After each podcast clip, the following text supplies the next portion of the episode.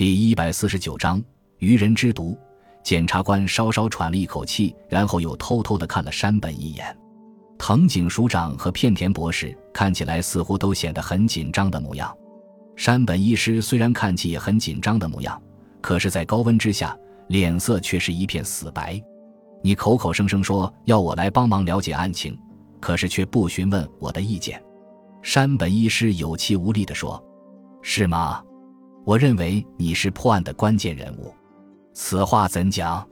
理由是在二十九日那天早上，你差遣学仆拿来含有亚砷酸剧毒的药包到奥田家里来，所以与这包药有关系的人除了宝一、剑吉、京子、女佣之外，像你，甚至于是你家的学仆都脱不了关系。我们先撇开学仆、女佣以及京子小姐不谈。”剩下的就是宝一、剑吉还有你这三个人而已。剑吉与宝一的可能犯罪原因与情节，就如同我刚才所叙述的那样。你的情形，我想与剑吉、宝一也差不了多少。你是剑吉的情敌。根据大道荣子的陈述，你在 S 医院服务的时候就苦苦追求荣子，后来荣子受不了你的纠缠，就辞职离开医院，到百货公司当店员。所以严格说来，你是情场败将，所以在同样的情敌当中，你当然对荣子身旁的剑吉恨之入骨了。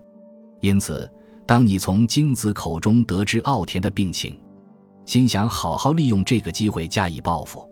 虽然根据你今天的说法，你完全不知道奥田夫人罹患疟疾，但是你却想利用奥田夫人的呕吐以及腹泻的症状来下毒，这样子的推论是不是很合逻辑呢？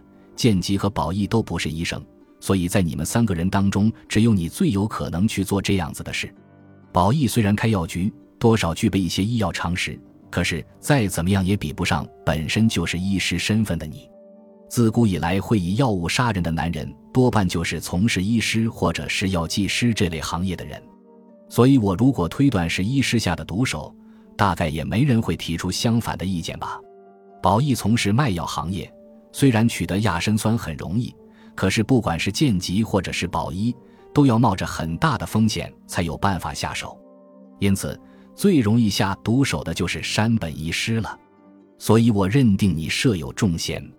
山本医师面色苍白如土，额头上的汗水不断的流了下来。可是你并没有我在药包里混入亚砷酸的证据，不是吗？你不是说我的涉嫌程度和宝一、剑吉都一样吗？你错了。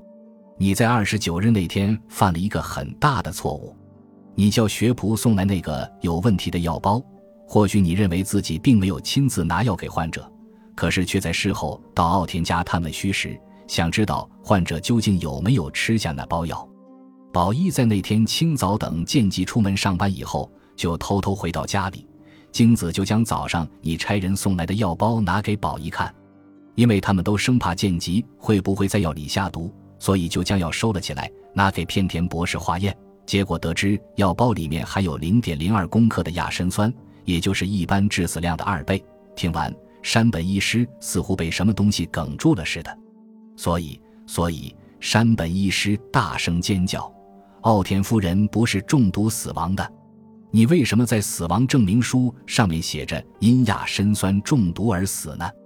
因为片田博士在解剖尸体之后，并没发现有亚砷酸的残毒呀。因为片田博士觉得死因可疑，所以又检查了死者的血液，结果从死者的血球里面发现了疟疾原虫。其实这才是导致奥田夫人四次严重发作的主因。奥田夫人在第四次发病的时候，是因为心脏衰竭而死，所以剑吉、宝一或者是任何人都与奥田夫人的死没有任何关系。这时，山本医师突然两眼发白，整个人瘫在桌子边缘，全身无力。